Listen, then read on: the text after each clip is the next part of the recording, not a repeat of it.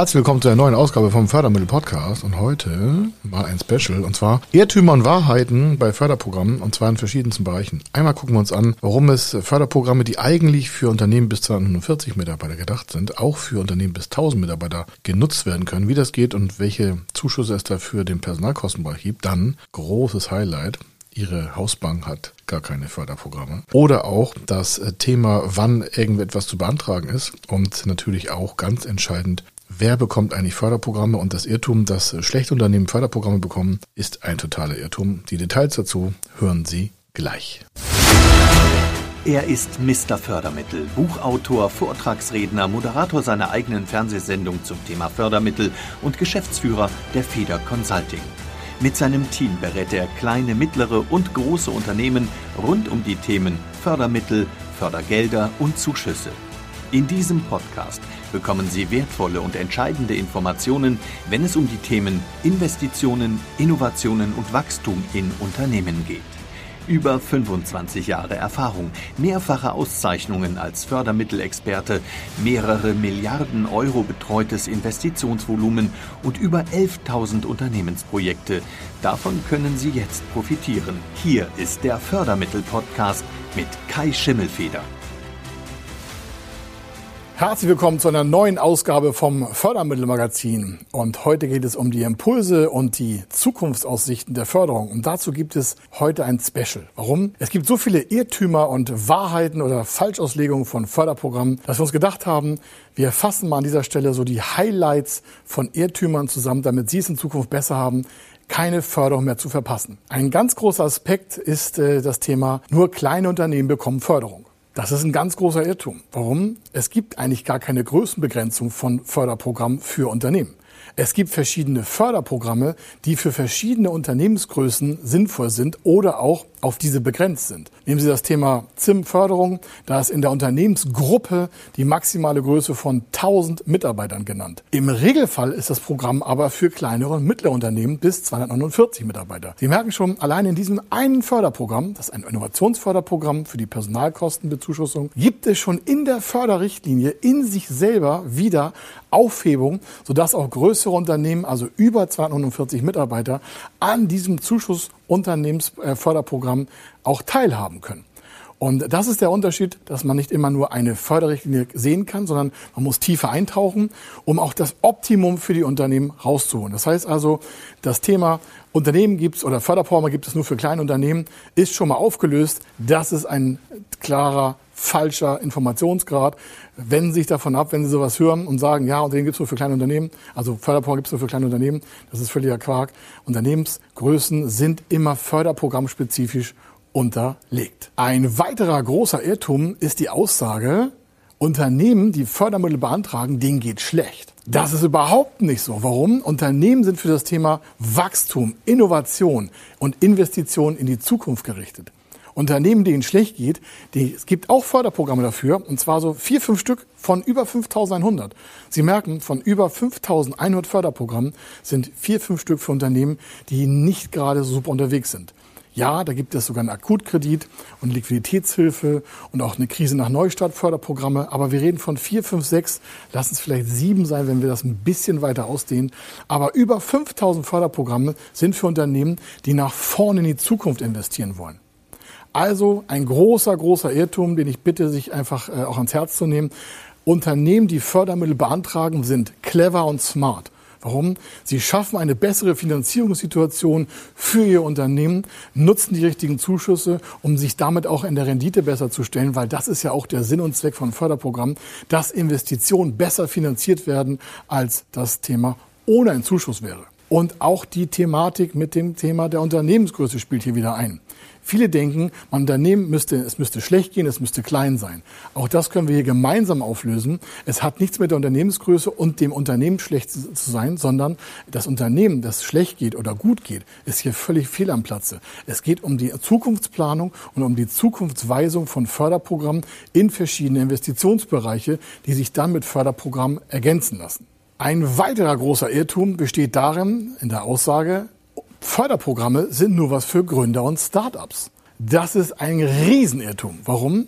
Die wenigsten Gründer und Startups können auf die meisten Förderprogramme zugreifen. Oder andersrum gesagt, die meisten Förderprogramme sind für Unternehmen, die schon laufen, die nicht nur Gründer sind, sondern die schon bestehende operative Prozesse führen, die am Markt tätig sind, die Produkte verkaufen, die Verfahren vervollständigen oder die auch dementsprechend Prozesse leiten. Ob es jetzt in der Herstellung ist oder im Handwerk, in der Produktion, ob im Handel oder im, äh, im Vertrieb, ob im Marketing oder in der Herstellung von ganzen Innovationsprozessen, das ist völlig egal. Es ist ein Irrtum, wenn man sagt, ja, die Förderung, das ist für Unternehmen, die gerade starten, die haben sowieso kein Geld, das ist auch ein Riesenirrtum und deswegen gibt es da besondere Förderprogramme. Es ist richtig, es gibt für Förderung äh, im Bereich der äh, Startups und äh, der Jungförderung spezielle Ausgestaltung.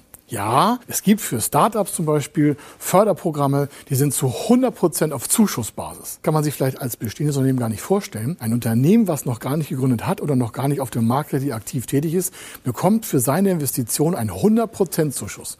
Das ist in einigen Bundesländern möglich. Nicht in allen. Also ja, es gibt spezielle Förderprogramme für junge Unternehmen, gerade gegründete und Startups. Aber es gibt die meisten Förderprogramme für Unternehmen, die seit vielen Jahren am Markt sind und investieren wollen, innovieren wollen oder in Maschinen- und Hallenproduktion laufen, ins Ausland investieren, ins Thema Künstliche Intelligenz, Digitalisierung etc. etc. Also es gibt dort keine allgemeingültige Aussage, dass es nur für Gründer ist, sondern ja, es gibt einen Spezialbereich für Gründer und Startups, aber es gibt den größten Teil für Unternehmen, die aktiv am am Markt sind und operative Geschäftstätigkeiten nachweisen können. Ein Riesenirrtum, ja, und das ist mir eine Herzensangelegenheit, dass Sie das einmal durchleuchtet haben, ist folgendes. Viele denken, meine Bank, meine Hausbank hat, oder nicht also Ihre, sondern Ihre, hat alle Förderprogramme. Nein, im Regelfall hat eine Förderbank alle Programme oder einen Teil der Programme, die dafür zuständig sind, aber Ihre Hausbank hat eigentlich gar keine Förderprogramme. Warum? Eine Hausbank oder nehmen Sie irgendeine Ihrer Kreditinstitute oder Geschäftsbanken, kann Ihnen ja kein Geld schenken. Das heißt, von Ihrer Hausbank wird es auf gar keinen Fall Zuschüsse zu irgendeiner Ihrer Investitionen und Innovationen geben. Es kann sein, dass Ihre Hausbank sagt, wir sind Antragsnehmer für Förderkredite. Dann kommt das Geld aber refinanziert von einer Förderbank. Und Ihre Bank ist quasi nur in Anführungsstrichen der Schalter und die Verwaltung. Ja, die haben damit Aufwand, die haben damit Verwaltungstätigkeiten zu tun, die werden dafür auch bezahlt aus den äh, Sachkosten der Förderung. Aber im Regelfall ist die Refinanzierung über eine Förderbank, mit der Sie gar nicht direkt kommunizieren können. Warum? Förderbanken haben keine Möglichkeit, ein Geschäftskonto zu eröffnen. Eine Förderbank ist quasi eine Leitstelle, die mit ihrer Hausbank kommunizieren kann. Und da gibt es auch noch verschiedene äh, Differenzen in den Förderbanken. Ein Landesförderinstitut, welches mit Zuschüssen arbeitet, wird mit ihrer Hausbank gar nicht groß kommunizieren können. Warum? Bei ihrer Hausbank ist das Thema Förderkredit wieder wichtig. Aber wenn es um Zuschüsse Zuschüsse geht, braucht das Landesförderinstitut ja keine Kommunikation mit ihrer Hausbank, weil sie dort den Antrag direkt beim Förderinstitut stellen. Das heißt also, von den über 5100 Förderprogrammen sind null bei der Haus. Null. Das ist auch nicht böse. Das nennt sich einfach Verständigung 2. Das Wort Verständigung 2 dient dazu, das in eine Regelform zu bringen. Und diese Regel heißt, wir machen eine Lastenteilung. Es gibt Förderinstitute und es gibt Hausbanken. Und bei der Hausbank bekommen Sie Hausbankkredite oder auch die antragsnehmende Stelle für Förderkredite. Aber die werden dann weitergeleitet an Förderinstitute. Und somit haben Sie schon mal mindestens zwei Ansprechpartner, wenn es um Innovationen geht. Hinzu kommen noch die einzelnen 150 Förderschulen in Deutschland, die was mit ihrer Bank auch nicht zu tun haben. Warum? Wenn es um Innovation Innovation geht, ist Ihre äh, Bank ja sowieso nicht zuständig. Warum? Sie kann ja auch keinen Innovationszuschuss liefern oder einen Projektzuschuss liefern. Woher soll Ihre Bank das auch machen? Es wäre ja auch eine starke Forderung, dass Ihre Hausbank Ihnen auch Geld schenken sollte. Deswegen gibt es dafür wieder spezielle Förderinstitute. Zu diesen Förderinstituten, die nichts mit Ihrer Hausbank zu tun haben, gehören das Thema Innovation, das Thema Digitalisierung, das Wirtschaftsministerium. Sie können sogar ins Sozialministerium einen Förderantrag stellen, wenn das zu Ihrer Investition passt.